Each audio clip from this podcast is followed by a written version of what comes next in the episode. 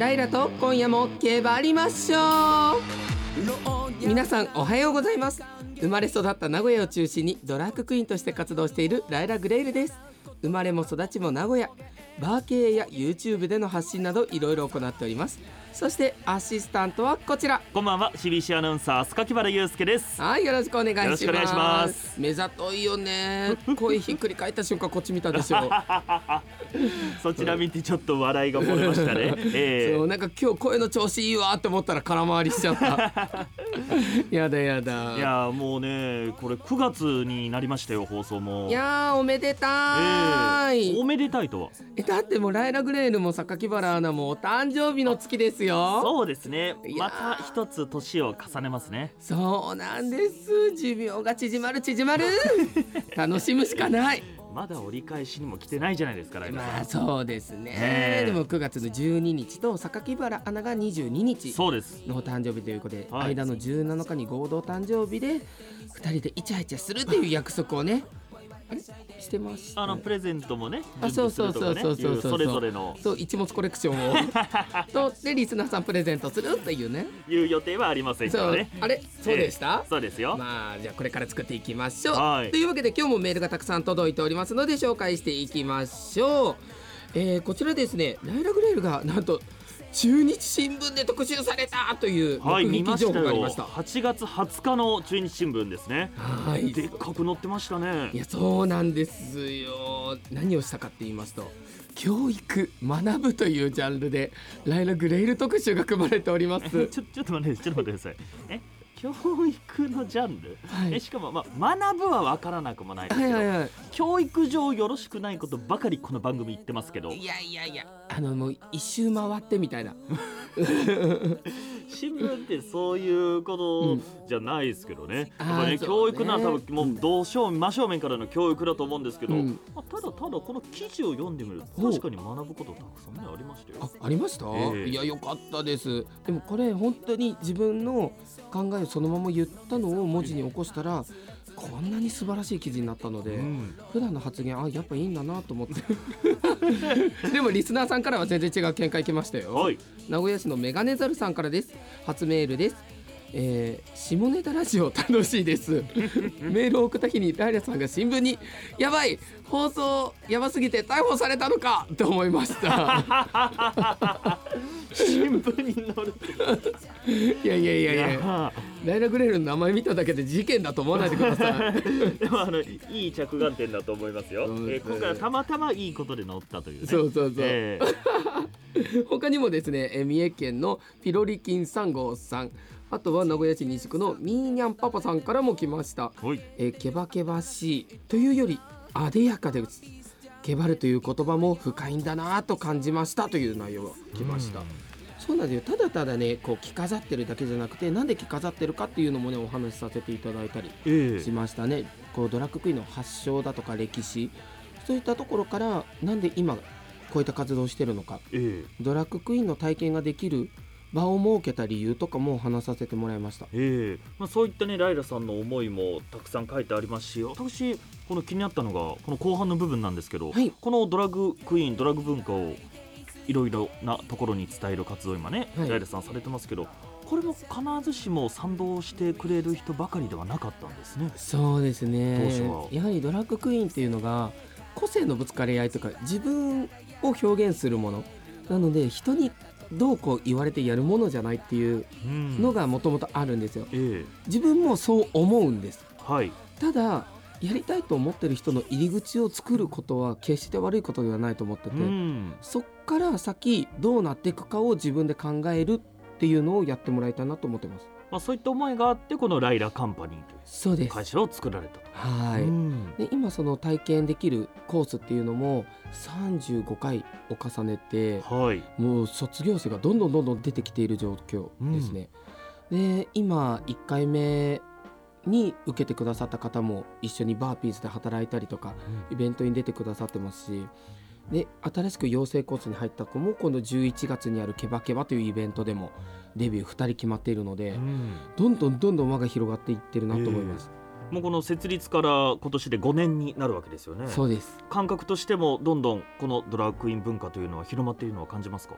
そうですね、まあ、ライラカンパニーがどうかというよりはうん。世間でやっぱメディアにドラッグクイーンという単語が出てきているかなり浸透してるなと思います。そうですよね。まあ私もこの番組を担当するようになってからそういったドラッグクイーンでそういったこと少しねあの関心を持つようになったんですけど、うん。まあその特に関心を持ち始めたからということをす割り引いても、うん。こういったことを目にする機会というのは増えた気がします増えね。ました増えました。やっぱ数年前にミュージカルでキンキーブーツだとかプリシラが日本公演があってでまた今度11月にヘアスプレーも東京名古屋大阪とあったりするので、そういったドラッグクイーンが出てるっていうのが当たり前になってるなと思いますう。うんん面白いねあのメディアの力やっぱすごいなと思う。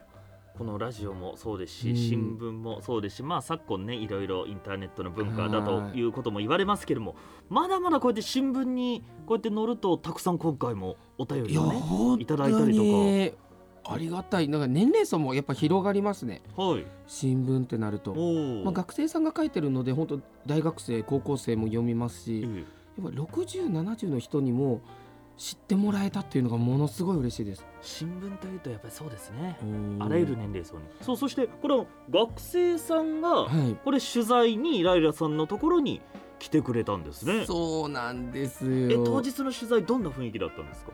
えっと普段最初に聞いてたのはジャーナリズムを学習している学生さんが来ますよっていうので聞いてたんで、めちゃくちゃお堅い質問されるのかなとか思ったんですよ。今のお話聞くとそうですよね。そうこう真面目な子たちが来るのかなと。そうそしたら蓋開けたら単なるお悩み相談になってた。あ取材もそこそこに。あそうそうあそうそうですか。皆さんどんな大学生の皆さんですよね。そうですそうです。どんなお悩み持ってたんですか？あの就職活動どうしたらいいですか？めちゃめちゃ真面目なお悩みだったんですね。でも、ええやっぱライラに聞くだけあってほうほうこう女性らしく振る舞うことへ疑問を抱いてますっていう。でもそれを就職活動に合わせてスーツとかうん。女性もののスカート履いた方がいいのかとかそういう会社受け入れてくれる会社をに限定するとすごく狭まってしまってうん。将来が不安ですっていうような話をされたので、え。まあ、その際には自分としては、まあ、入り口がどうであれまず就職するのが目標だったら就職をすればいいって思うのでその将来的にそこがネックになるんだったら自分の考えを第一にすればいいしっていうのでん。どっちが優先なのっていうふうに聞きましたね。まず自分にとって大事なことは何なの？か、そう、うんでたとえそれがまあ就職するというのが目標目的だったとしても、うん。まあそれはそれで正しいことだし、うん。うんうんまあその子もやっぱ就職をするっていうのが目標だったので、まずは、そうそうそう、まあ、その先ね、まあ、転職もしていいものだし、うん。そうまずは働いてみたら分かるんじゃないっていうのでそう伝えましたね。うん。なかなかそのライラさんもあれですねこういうね就職の相談だと、うん。まずなんか何でも自分のやりたいことを第一にっていうアドバイスする方多いと思うんですけど、うんうんうんまあ、そういったなんかライラさんある種まあ現実的というかまず就職することも大事だから、それはそれでというアドバイス。あそうそう。あやっぱりね、うん。税金払うのが大事よ 日本国民たるもまあのまあそうですね。それにまあこういったこの学生さんも例えば親御さんだったりすると、うん。まず普通に、まあ、何が普通かはあれですが、うんうん。普通に就職してくれると親御さんは安心する安心させられるというところも多分少なからずあると思うんですそよね。うだから世間一般でいうええ。マイノリティじゃないところ、マジョリティの部分をうん。知るっていうのはすっごく大事だと思うんですよ。うん。やっぱりそれがあってのええ。自分ええ。だと思うんですよね。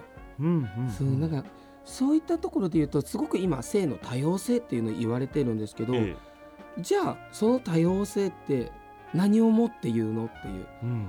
その世間一般でいう普通を知っているからこそ、ええ。自分の中の普通を出せると思うんですよね。マジョリティがあってマイノリティがいるわけで、うん。そうそうそうそう。んん。でやっぱそれに対して戦ってる人がいる、マイノリティの人たちがなんで戦ってるのかっていうのを知るためっていうのも必要かなと思います。っていうのがこの間ですねあのサマーソニックっていうフェスあったじゃないですか。そこに出てたリナ沢山っていうアーティストさんはい。がステージで言ってたことがあるんですよ。はい。えその方はパンセクシャルを公表している方なんですけれどもパンセクシャルってご存知ですか？バイセクシャルではなくてパン。パンっていうのがパンセクシャル。そうです。バイセクシャルっていうのがええ。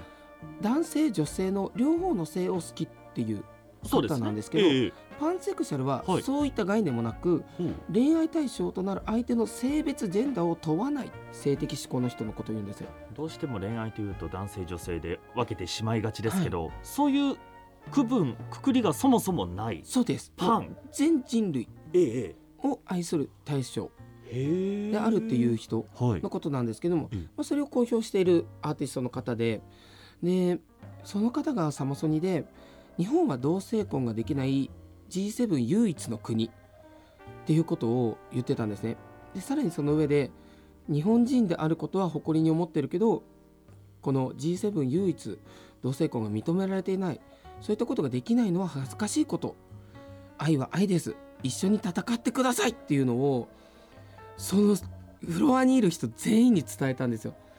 でもうそれがもう LGBTQ 当事者にとったらものすごく励みになるし絶対そういうフェスだと反対の人もいたりするわけじゃないですか。うんそういった方にも一人の意見としてものすごく強いものを伝えてくれたなっていうので話題になってました。うんでその後に歌った歌が「ルーシット」っていう曲なんですけどこれもこう自分がパンセクシャルであるよっていうこと LGBTQ であるよっていうことを自信持って生きていきましょうっていう歌なのでよかったら皆さんにもお届けしたいと思います。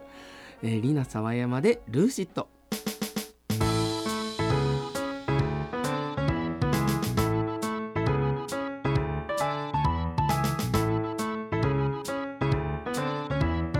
ライラと今夜もけばりましょう改めまして名古屋生まれ名古屋育ちのドラッグクイーンライラグレールです。そして名古屋生まれ名古屋育ち CBC アナウンサー須垣原祐介です。はい今日綺麗な公園私。あら治ってきましたか？治ってきた、えっていうのも昨日あんまりあんまりっていうかふあの深酒せずえにえ声を出さずに過ごしたんです。よ、何よりです。そろそろこのラジオに向かう姿勢がねそうやっと真面目になった さてさて後半もメール読んでいきましょう。えー、千田市のモンブラン大好きさんです。ライラさんこんにちは。いつも楽しいケバケバトークを聞いてストレス発散をさせてもらっています。猫を飼っているんですがライラさんは猫はお好きですか？もし好きなら劇団四季に出てくるような猫メイクをしてくれませんか？とのことです、ほえー猫は好きですけれどもね猫メイク。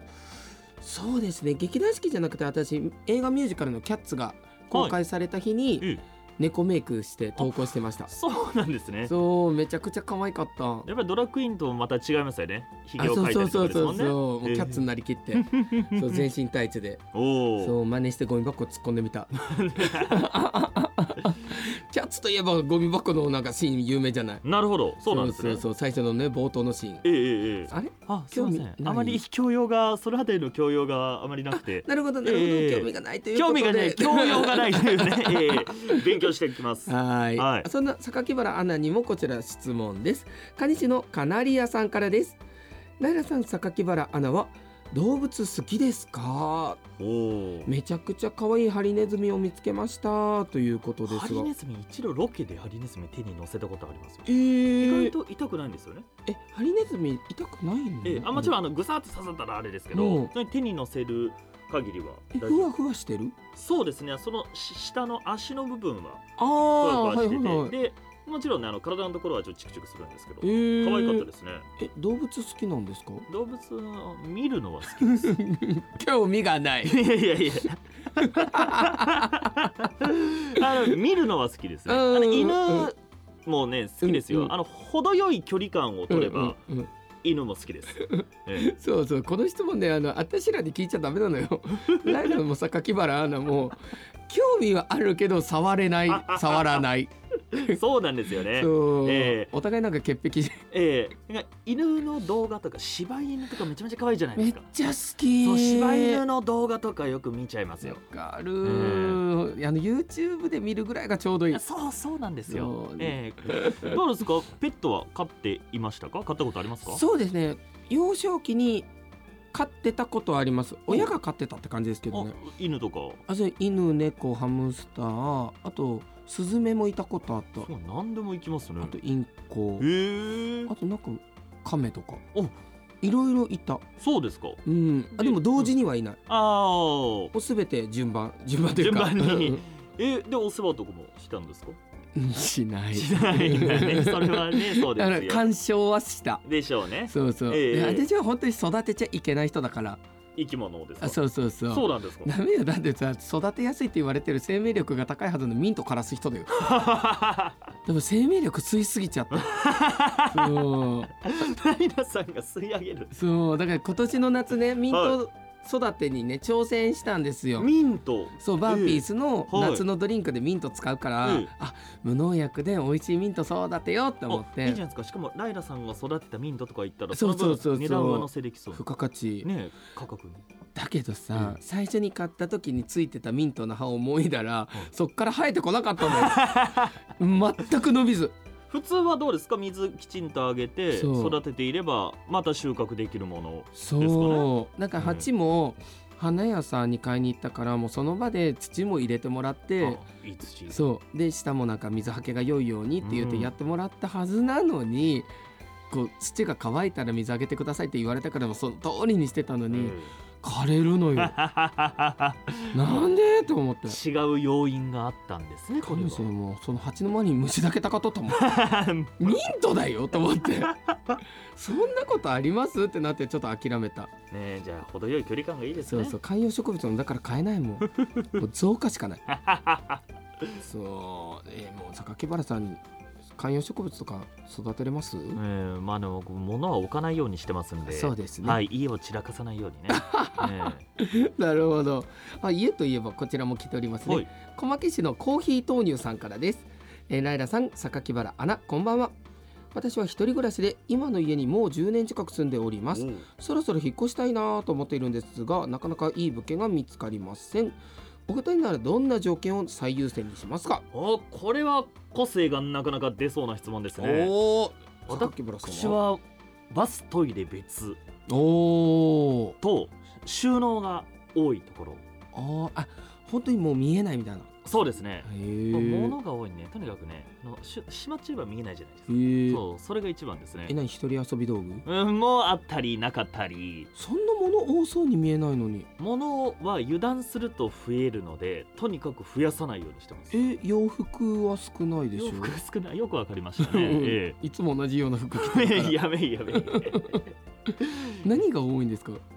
本とかあとなんて言うんでしょう。し書書類というかいろんなところに行くとしおりとかもらうじゃないですか、うんうんうん。そういうのをなかなか捨てられないのでそれがどんどん溜まっていくんですよ。ああなるほど。だから最近はもらわないようにしてます、うんうんうんもらうと捨てられないので。ああなるほどね。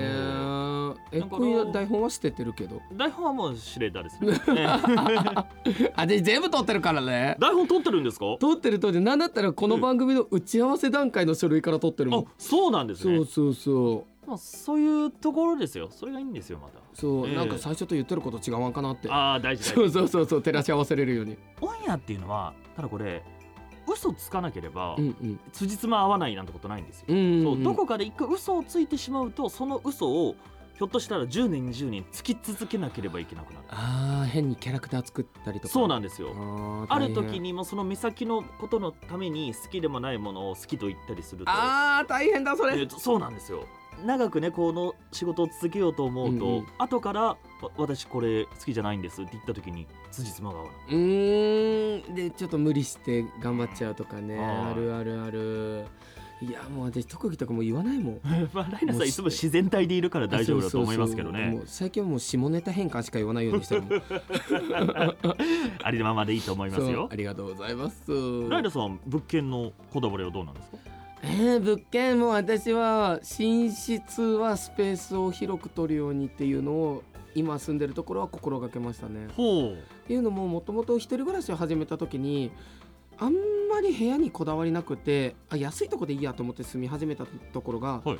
6.5畳のワンルームだったんですよ。ほもうユニットバスうはい。バストイレは同じ、ええ。でキッチンも何 IH が1個あるかないかぐらいのあ狭いところだったんですけーど、それでも、まあ、寝るだけだしいっかと思って暮らし始めたら半年も持たないうちに、こう部屋の窮屈さで心がやられてしまってそうそう。だからほぼほぼ職場で寝泊まりしてたという感じで。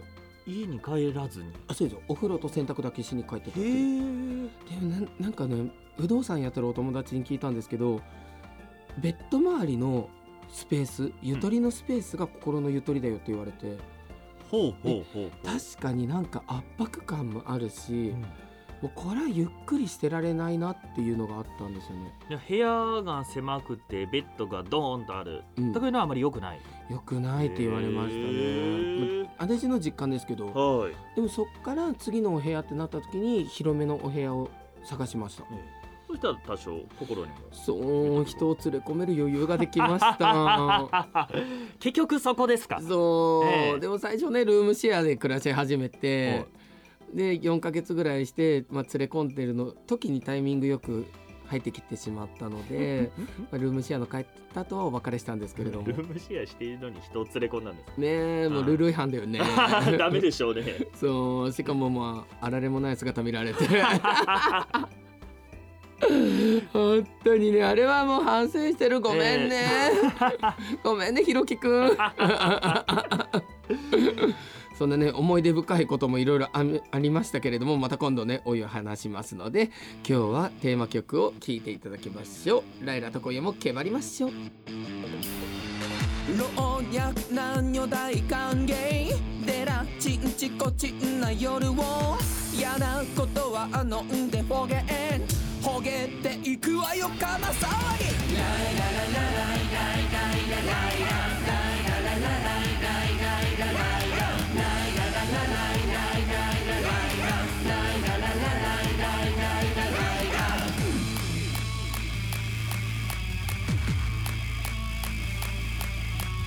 みんな準備はいい？今夜もけばりましょう。笑顔。集まる不思議な異世界今日も疲れたら伏見にいらっしゃい酎ハイ焼酎それともあたしシャイなあなたもみんなで楽しみましょう乱れてみせ本当のあなた。ワイワイはしゃいでみんな仲間。あなたいないと寂しいくな。い奏でましょう。愛の乾杯 Day by day 水 everyday yeah yeah yeah 魔法のシャンパン抜いちゃおうかな。世界で一番輝いてる。のあなたと今夜もバーピースでみんなハッピースラ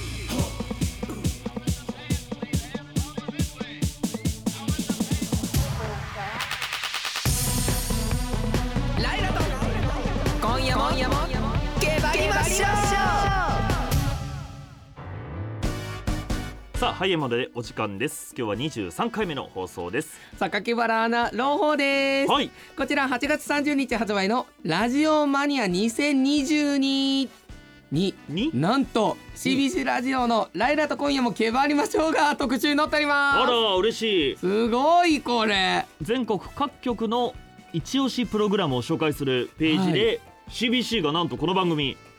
いいんですかね？すごくない？すごいですねわやだ。やだ。冠番組ってことよね。ねかねそう大局を代表する番組に。ということで。いや頭おかしいってやっぱり。だってこれ MBS ラジオだと松井愛さんだったり、うん。うんうん ABC だと浦川さんだったりっていうそのソロ曲ソロ曲の代表番組を載せるはずのこのページにすごいね。CBC の代表ライラさん。いやー嬉しい。大ベテラン勢を抑えての、ねえ。だってこの文章で下ネタって強調してありますようん。開括弧で、だからか。な 他との差別のためね。ああ差別化も大差事ね、別化ね。うんええうん。わかるわかる。あでもやっぱ書いてありますね。爆笑問題の日曜サンデーのグランプリに輝いたというところがまー。あそうなんですよ。でもその時のねライバルだったね北海道の HBC ラジオのグッチーさんとかもね、紹介されてるのでそうですね。まあお互いに頑張切磋琢磨しましょう。え ということで。ええ嬉しいですねめっちゃ本嬉しい。こうやってなんか、CBC 以外のところでもねやうん。広まっていくっていうのが嬉しいですね。はい。さあこの番組はお便りも受け付けています。CBC ラジオの「ライラと今夜もけばれましょう」の番組メールフォームから送ってください。ライラさんへの質問相談してみたいこと何でも募集しています。そしてツイッターでは「ハッシュタグケバケバ」でつぶやいてください。ケバケバはすべてカタカナです。そしてこの番組各種配信サイト Spotify はじめそういったサイトで全世界に配信しております。今日の放送は来週の日曜日あたりになりますではライラさんお知らせはありますか？はい、えー来週の金曜日土曜日9月の9日10日ライラグレイルの生誕祭をバーピースで行います。はい。はい、こちらはですね予約した方優先になっておりますのでぜひこのラジオを聞いた後、えーメッセージをお願いいたします。またその次の月10月の9日日曜日はライラカンパニー初のファッションショーを行います。こちらはですね前売り券のみナディアパークのデザインホールにて行いますのでぜひぜひお越しください。どうですかライラさん。生誕祭準備大変なんじゃないですか？あもう緊張やばいんですけど もう準備も大変。もうでも何よりもみんなに39歳30代最後の悪あがきのぶりっ子を見に来てほしいなと思っております。もう1日100人え目標。え目標。